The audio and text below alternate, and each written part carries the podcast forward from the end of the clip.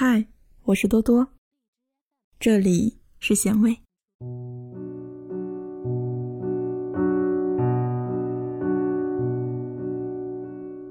曹郁写给黄永玉，一九八三年四月二日。永玉大师，收到你的信，好像一个。一无所有的穷人，突然从神女手里得到不可数量的珍宝。我反复的看，唤出我的妻女一同看。一块金旗上天，会毫无预兆的给了我这样丰满、美好、深挚、醇厚的感情。我的确没有想到，你会写给我这样一封长信。你鼓励了我，你指责我近三十余年的空洞，迷混在不情愿的艺术创作中。这句话射中了要害。我浪费了成熟的中年，到了今日这个年纪，才开始明白。你提到我那几年的剧本，命题不巩固，不缜密。演绎，分析的也不透彻。是你这样理解心灵的大艺术家，才说的这样准确，这样精到。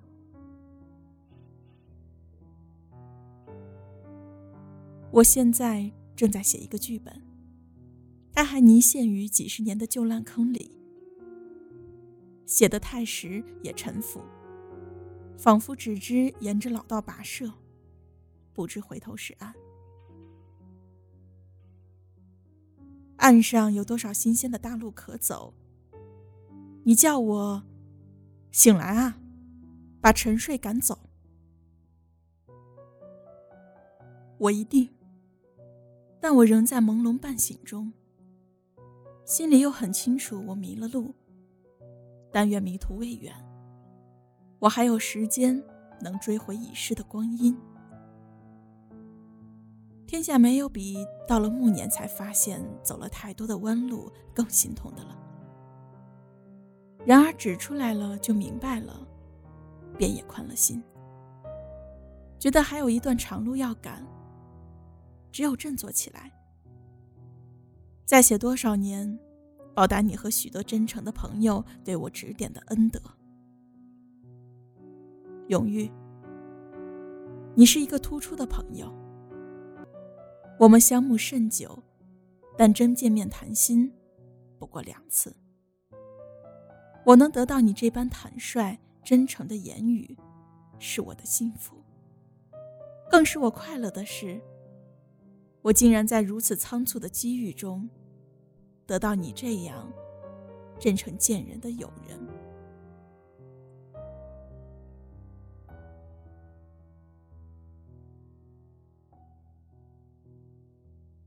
你说我需要阿瑟·米勒的草莽精神。你说的对。他坚实、沉肃、亲切，又在他深厚的文化修养中，又时时透出一种倔强，不是在尘俗中屈服的豪迈气概。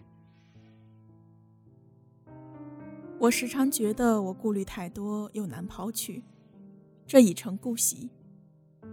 但是如果不下决心改变，所谓自小溪再汇为沧海是不可能的。你像个火山，正在突突喷出白热的火焰。我在你身边是不会变冷的。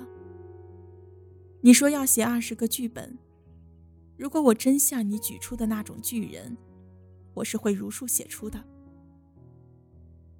不过，有你在身旁督促我，经常提醒我，我将如你所说。不饶点滴，不饶自己。你的话，世间有多少人在颂扬，用各种语言来赞美？我在添什么，是多余的。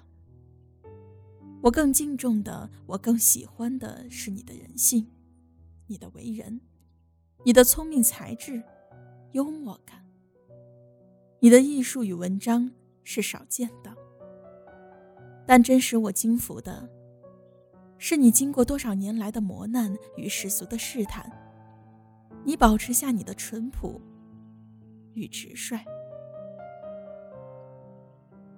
我终将有所求于你的。你的长信已经一页一页端正的放在照相铺里，现在我可以随时翻。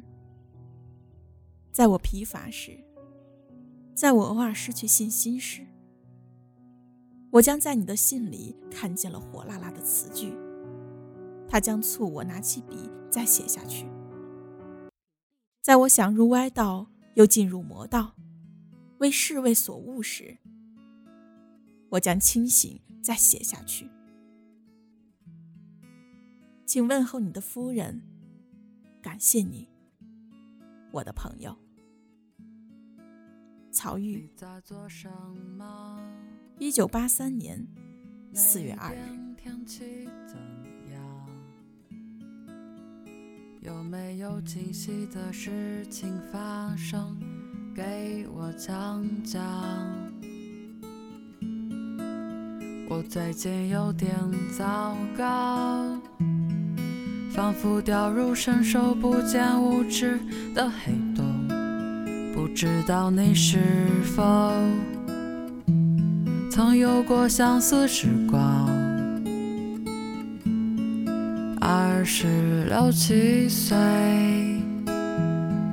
多么尖锐刚刚的年纪，旧的还未长成，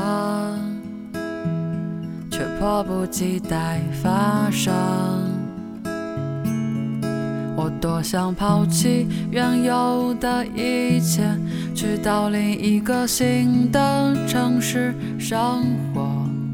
在那个没人知道我的地方，放纵自己，不再压抑。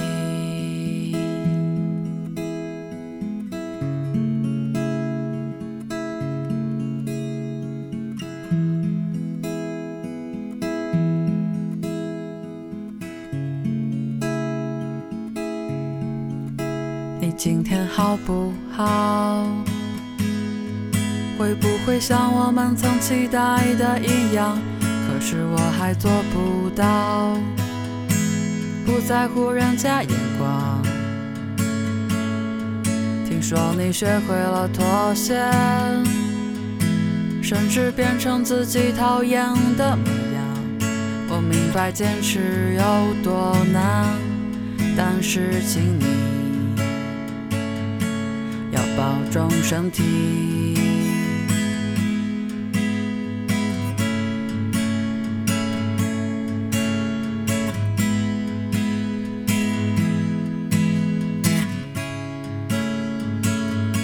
哦，我的朋友，像一缕缕阳光，像一缕缕阳光，散落在人潮拥挤的国度，每一个地方。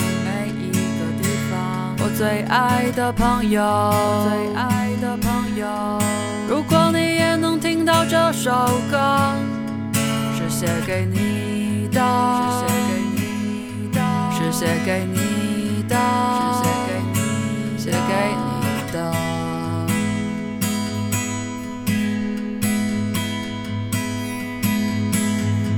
我已经唱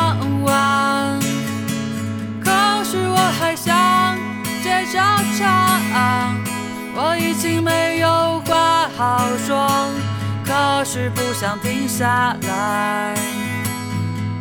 不管怎么样，不管你已面目全非或是沧桑，不管你在承受什么，活着就要希望，